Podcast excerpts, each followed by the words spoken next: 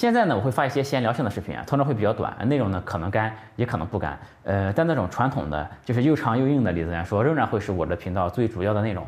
呃，短视频只是做调剂的啊，这个并不是主流东西。如果你不喜欢这种闲聊性的短视频，就不要点进来看就可以了。因为我的那种长视频啊，李自然说的长视频会很容易识别的，因为它有专门制作过的封面图，而且呢是在标题最前面会有李自然说这三个字。如果你只想看长视频，就只看长视频就可以了。今天这个视频呢，讲的事情啊，是我在 B 站做了一个鬼畜啊，这个鬼畜呢，我也会放到这个视频的末尾。但是呢，这个那个鬼畜其实是比较污的啊。如果你本身不是鬼畜视频的受众的话，其实是强烈不推荐观看的啊。这是一个新的工作室啊，现在还没弄好。我现在刚和几个朋友吃完晚饭回来，呃，和大家录这个视频，因为路上也想了点事，算是有一点感悟吧，和大家分享一下。这两天呢，我在 B 站。发了一条鬼畜视频啊，其实是我人生做的第一条鬼畜视频。那那条视频呢，让有一些人看了之后觉得不太舒服，是吧？为此呢，我后面还发了一条动态，其实是半道歉的意思，对吧？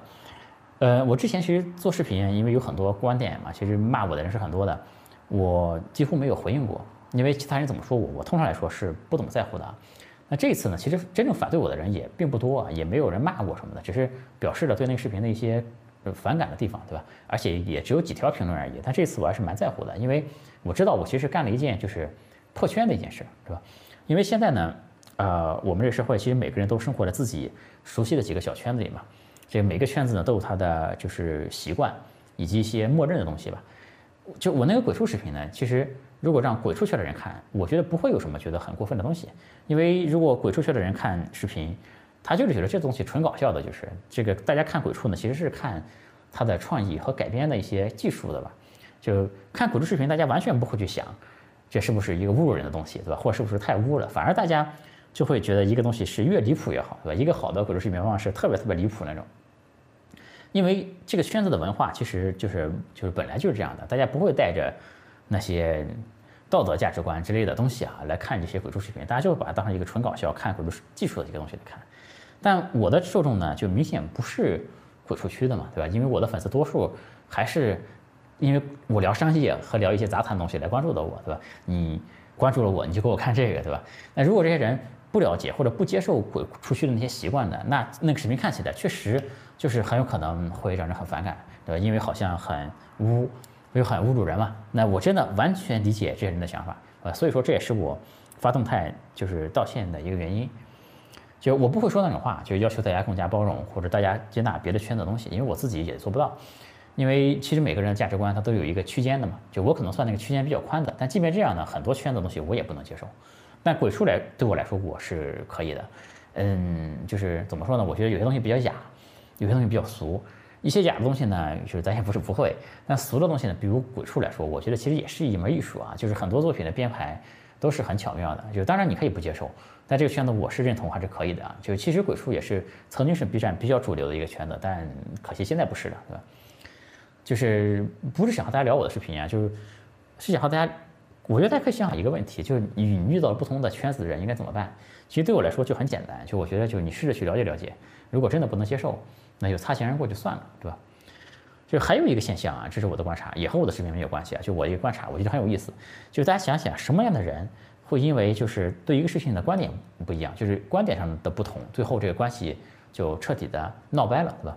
就首先呢，那些思想不是太多的人，就比较粗枝大叶的人，可能这些人，呃，知识水平也不是特别的高，是吧？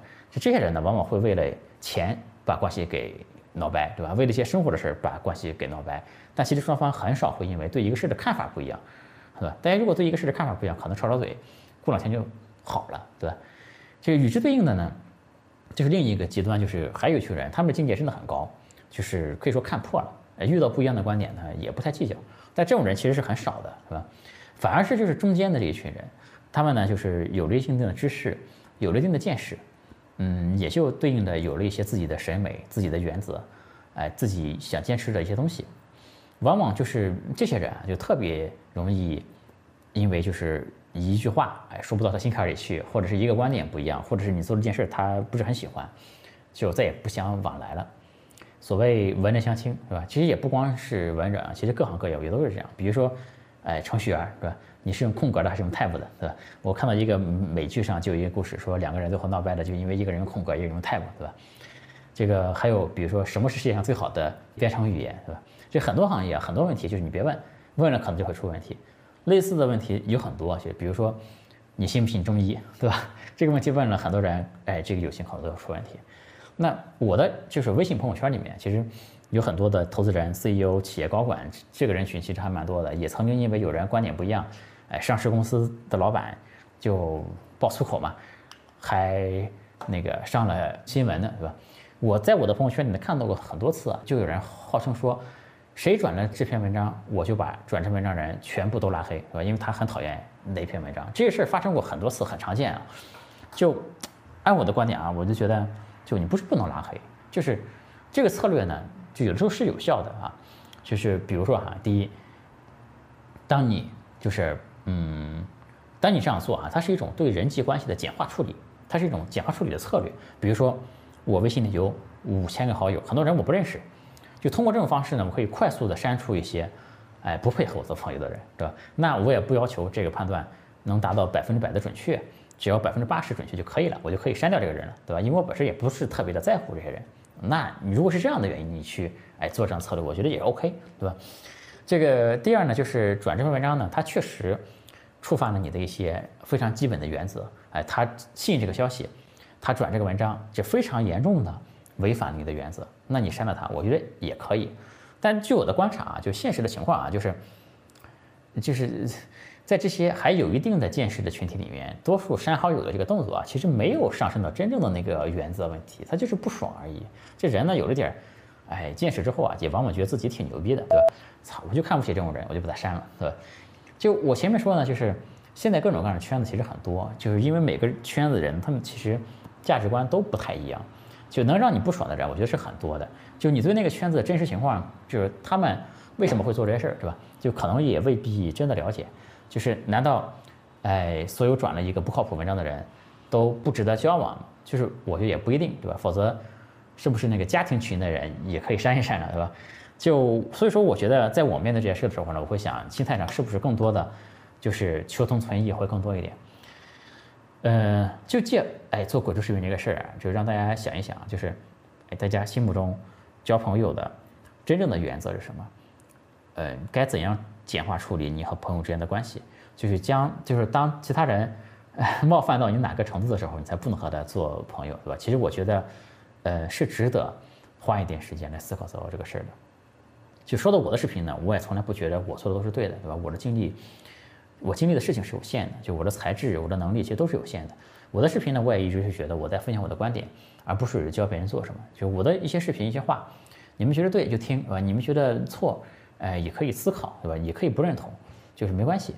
但就我甚至不希望有那种就是对我很狂热崇拜的粉丝，觉得我说什么都对，对吧？这最好是没有那样的粉丝。但另一方面呢，我也不希望就是因为我的一个观点和你的不一样，因为我的一个视频你不是很喜欢，就把我取关了，对吧？因为我本来粉丝也不多，对吧？说到那个鬼畜视频呢，就是哎做的过程中还是挺爽的。哎，这个有个兄弟，我看他给我就是他的这个评论嘛，我觉得他挺懂我的。就是你做视频的时候真的很快乐，很多事儿啊，因为没干过嘛，第一次就很快乐，是吧？这个因为平时我录视频，我的视频也不用剪，就我真正能玩这个剪辑软件的机会其实并不多的。这鬼畜这个事儿一做呢，就很多素材嘛，你排列组合真的很投入进去就创作，是吧？这说实话，我当时做视频的时候呢，真的本来事情的剧本是没有什么污的。但是当你投入到这个剪辑里面去的时候啊，就是其实不是我的手在控制那个鼠标在剪，对吧？而是那个鼠标它会自己往下剪，就交给潜意识来处理了，这个尺度就有点放开了，对吧？这也说明就是我的这个潜意识啊，哎，就是可能确实有点问题，对吧？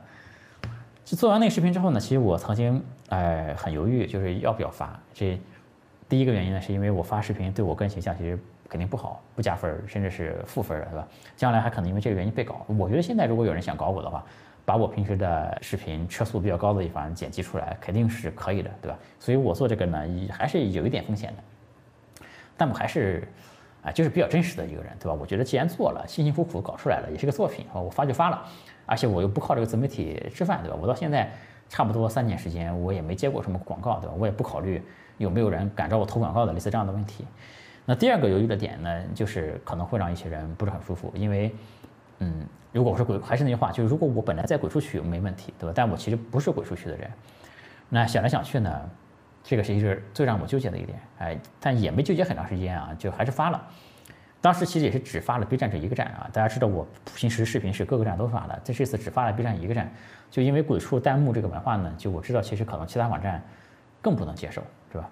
但其实 B 站现在呢也不是以前了，就是现在圈子也很多了，对吧？这鬼畜也是从主流到边缘了，而且鬼畜这个区呢，其实已经就我是在知识区算是对吧？知识区已经和鬼畜区离得很远了，是吧？哎，这个宅舞区也很远，是吧？哎呀，不想录了，突然没没心情录了啊！嗯，今天和大家聊到这吧，我们下次再见，拜拜。